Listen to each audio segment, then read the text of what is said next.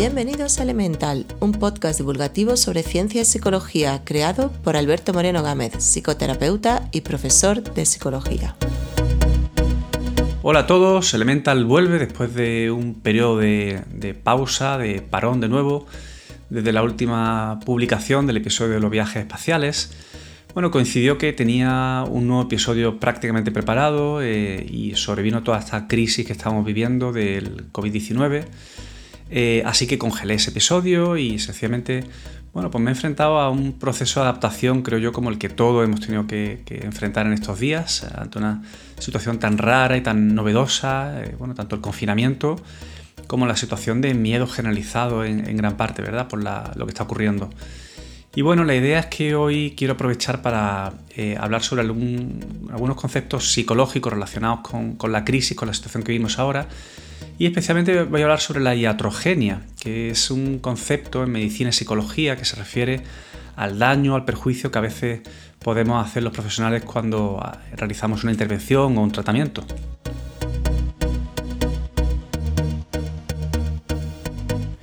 Y bueno, la idea es eh, retomar poco a poco de nuevo el ritmo de publicaciones y que tengamos episodios cada pocas semanas porque en definitiva creo que se trata de, que aceptemos que tenemos que retomar cierta normalidad en todo lo posible, retomar nuestras vidas, en vista de que la, situación de alarma mundial no, va a desaparecer ni en dos semanas, ni en cuatro, ni en seis, parece. Así que creo que todos estamos mucho más concienciados de que hay que normalizar en lo posible nuestras vidas.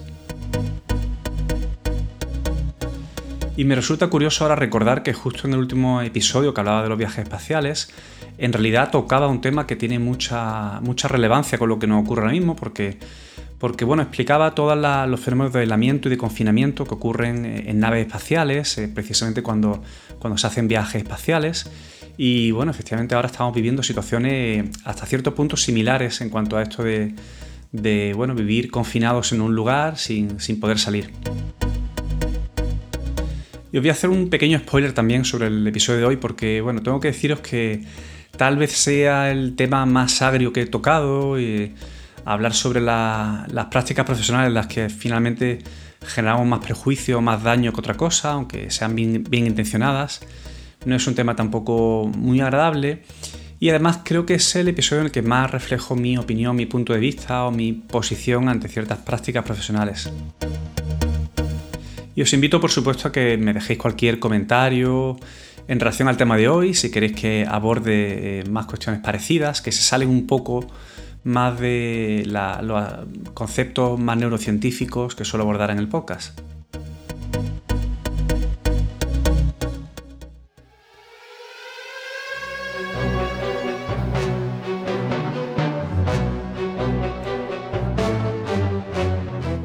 En esta última semana nuestras vidas han cambiado mucho. Por una parte el miedo colectivo al contagio propio, bueno, de personas cercanas que tengan más riesgos, especialmente personas mayores o con patologías médicas.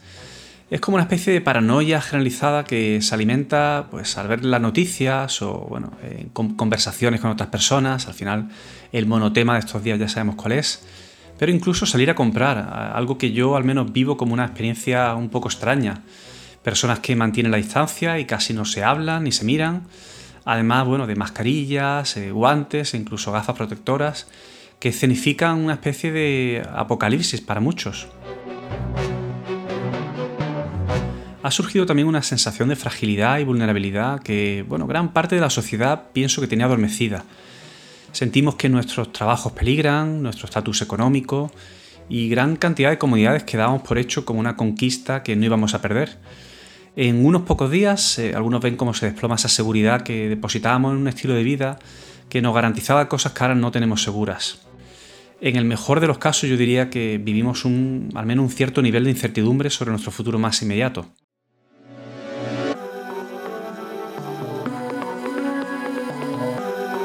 Y a todo esto sumamos el confinamiento en nuestras casas, eh, todo un cambio en nuestras rutinas, privados de algo que ahora apreciamos tanto precisamente porque nos falta, claro. No hay que ser psicólogo para imaginar que cualquiera de estos elementos pueda aumentar nuestro nivel de estrés y ansiedad, además de generar pensamientos obsesivos y negativos de todo tipo. Y posiblemente también esta situación de alarma mundial eh, ya está provocando cambios en nuestra mentalidad algunos cambios positivos, pienso yo, eh, quizás ver algunos temas eh, con una nueva óptica, de mayor conciencia y realismo. Algunos incluso están disfrutando de esta sobredosis de convivencia familiar y bueno, y otros de su soledad y aislamiento. Y ante tanto desconcierto e incertidumbre, surge la necesidad de informar y orientar a la población, algo que hacen los gobiernos, eh, los medios de comunicación convencionales y también los contemporáneos. Pues ya sabes, youtubers, instagramers, twitteros, influencers en general y también podcasters, claro. En mi caso, además, como psicoterapeuta, y si sigo la corriente imperante, pues me tocaría elaborar mi correspondiente decálogo de estrategias psicológicas eh, para enfrentar la crisis del coronavirus. No lo voy a hacer, eh, no solo porque ya hay cientos circulando por internet, sino porque seguramente haría poco bien a aquellos que lo leyeran. Voy a hablaros de la iatrogenia en psicología, que como decía antes se refiere al perjuicio o daño que podemos ocasionar a los profesionales de la salud, sobre todo, cuando realizamos una intervención. No hay un tratamiento psicológico libre de riesgos, eh, con un 100% de efectividad, y aunque no se habla mucho de ello, obviamente hay un número de casos en los que hacemos más daño que bien. La cuestión es que en la situación actual de crisis, eh, un exceso desmedido de intervención por parte de los psicólogos, aunque bien intencionada, eh, puede generar problemas que muchos no están calculando. Y está claro que el apoyo psicológico puede tener, por supuesto, el efecto de aliviar al otro, aunque especialmente en una situación de crisis como la actual, podemos, si no tenemos cuidado, eh, pues patologizar una respuesta adaptativa normal y saludable. ¿Que ¿Cómo puede ser eso? Bueno, pues siendo paternalistas e infantilizando a la población, generando dependencias necesarias en el experto, que como que corre a decirnos cómo actuar, cómo pensar o cómo sentir. A veces incluso podemos cometer el error de poner tanto el foco en el individuo que lo acabamos culpabilizando de todos sus males, eh, centrándonos en que adopten otra actitud y filosofía ante las circunstancias, en que tengan mayor estabilidad emocional, etc. Y acabamos así convirtiendo una injusticia social o un problema más bien estructural en un problema personal. En un momento en el que todos estamos desarrollando estrategias de adaptación y afrontamiento, pues tal vez pienso yo que no necesitamos una, que una trupe de psicólogos vengan con un montón de recomendaciones sobre lo que creen que hay que hacer. La verdad es que nadie sabe a ciencia cierta acerca de los cambios a los que podemos enfrentarnos en los próximos meses y años. Podemos imaginar y predecir con mayor o menor tino, pero esta sociedad conectada todo el día a Internet y redes sociales nunca antes se ha enfrentado a algo como esta situación, así que es nuevo para todos.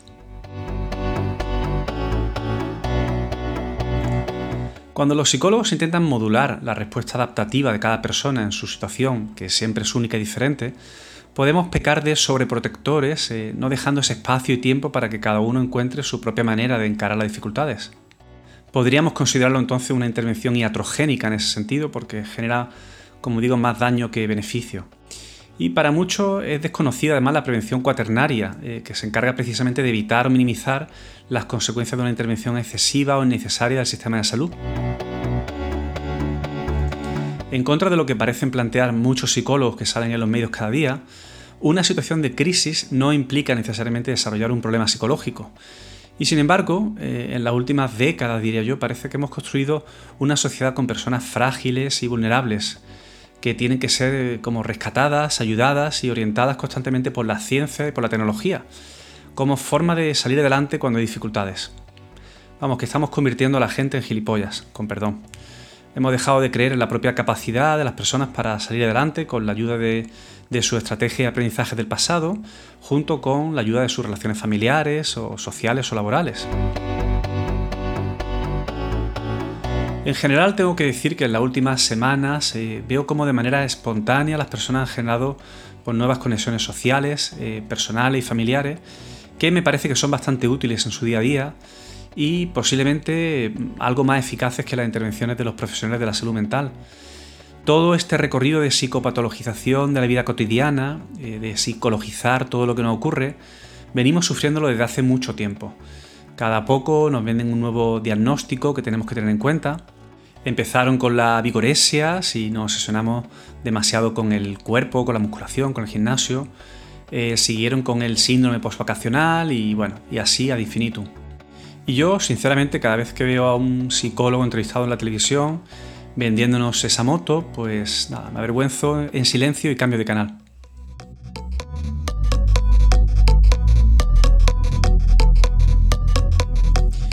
Y quiero que se me entienda bien, eh, los tratamientos psicológicos hace años que demostraron su eficacia. La psicoterapia funciona más allá del efecto placebo o cualquier pues charlatán que se presente como coach después de hacer un curso de 100 horas. En cierta medida, el mercado sanitario actual nos lleva a un intervencionismo diagnóstico y terapéutico que puede ocasionar, como digo, más mal que bien. La intervención de un experto al que no le piden ayuda puede acabar siendo una especie de certificación de la incompetencia de las personas para salir adelante por sí mismas. De hecho, yo diría más, eh, volviendo a los famosos decálogos sobre cómo tenemos que enfrentar la situación de confinamiento, me temo que muchos puedan pensar que los profesionales están apropiando del sentido común, dando por hecho que los ciudadanos no tienen criterio y se lo tenemos que explicar nosotros.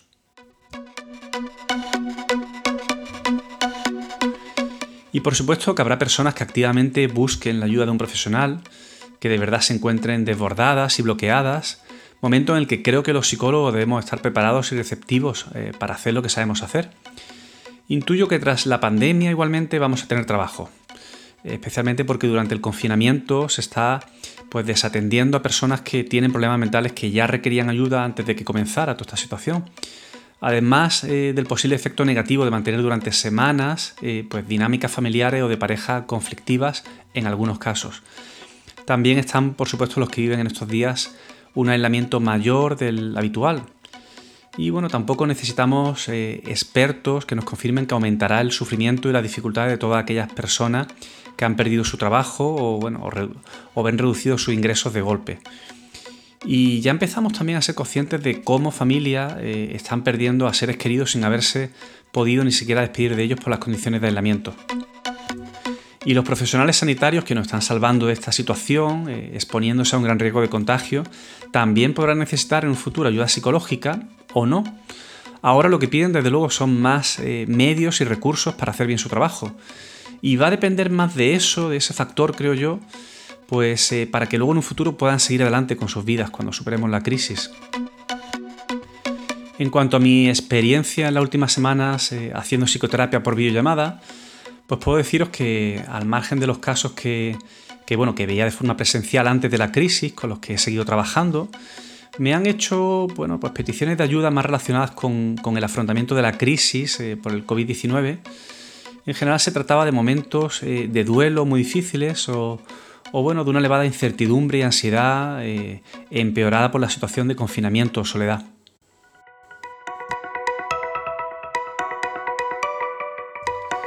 No soy seguramente el único que piensa que esta situación eh, de crisis mundial, de alarma por el coronavirus, nos va a cambiar tal vez más de lo que pensamos en, en muchas de, de, los rituales, de las prácticas, de la forma de vida que tenemos actualmente o que teníamos hace escasamente un mes, desde la forma de saludarnos y despedirnos hasta tal vez nuevos rituales para los entierros. Y bueno, eh, creo que tal vez incluso podamos sacar, como decía al principio, algún que otro beneficio. Por ejemplo, veo algunos eh, cambios en relación a redes sociales como Facebook, en cuanto a de verdad combatir eh, toda la desinformación a la que se le ha dado vía libre durante años y yo creo que tal vez ahora sí, porque desgraciadamente hay muchos fallecidos, sí que se toman medidas que de verdad funcionen. La iatrogenia, el tema de hoy, es un factor que tenemos que tener en cuenta los profesionales y creo que tenemos que hacer mucho todavía por ser algo más crítico a veces con, estas prácticas que damos por hecho y sobre todo con eh, parte de lo que, lo que se ha convertido la psicología en mi profesión, eh, que no creo que tenga que ver con dar consejos ni con eh, educar a la población permanentemente. en esa, es una pretensión que creo yo peca de arrogante y efectivamente el gran peligro es el que he intentado plantear en el episodio de hoy y, es que la gente no se haga responsable de su, de su vida en definitiva no se haga cargo de la dificultad e intentar eh, adaptarse a las situaciones porque de tantos sitios le lleguen eh, orientaciones y consejos, eh, de manera que al final cale ese mensaje de que las personas necesitan expertos que opinen permanentemente sobre lo que tienen que hacer y lo que no.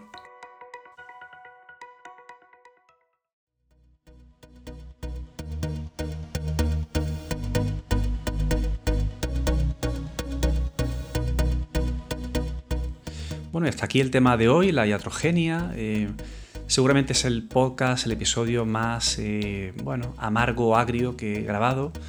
Eh, yo, creo que requería un tono un poco más serio y bueno, el mensaje claramente es crítico acerca de todo lo que os contaba, en lo que podéis estar de acuerdo o no. Como veis hay cuestiones que tienen más carga emocional también para, los profesionales, cada uno en su materia. Y bueno, entiendo que, tendréis una opinión a favor o en contra del posicionamiento que yo he planteado en el episodio. Hasta ahí todo lo normal y lo esperable. Lo que sí os deseo de luego es que estéis enfrentando lo mejor posible esta situación, que, sé que para mucha gente es complicada y, bueno, también sé que hay otras personas que están sobrellevándolo medianamente bien, a pesar de la preocupación obvia que tenemos todos. Solamente os deseo que, bueno, que sigáis ahí y además tal vez que podáis escuchar el próximo episodio de Elemental, que lo tendréis en, en muy poquito tiempo. Un saludo. En las notas del episodio tenéis los enlaces para profundizar más sobre cada uno de los temas del podcast. Podéis dejar comentarios y sugerencias en las redes sociales y en la web albertomg.com tenéis toda la información y el blog con todos los artículos que se publican sobre los temas de cada episodio. Si quieres apoyar este podcast, déjanos un comentario en iTunes y ayudarás a que este podcast llegue a más personas.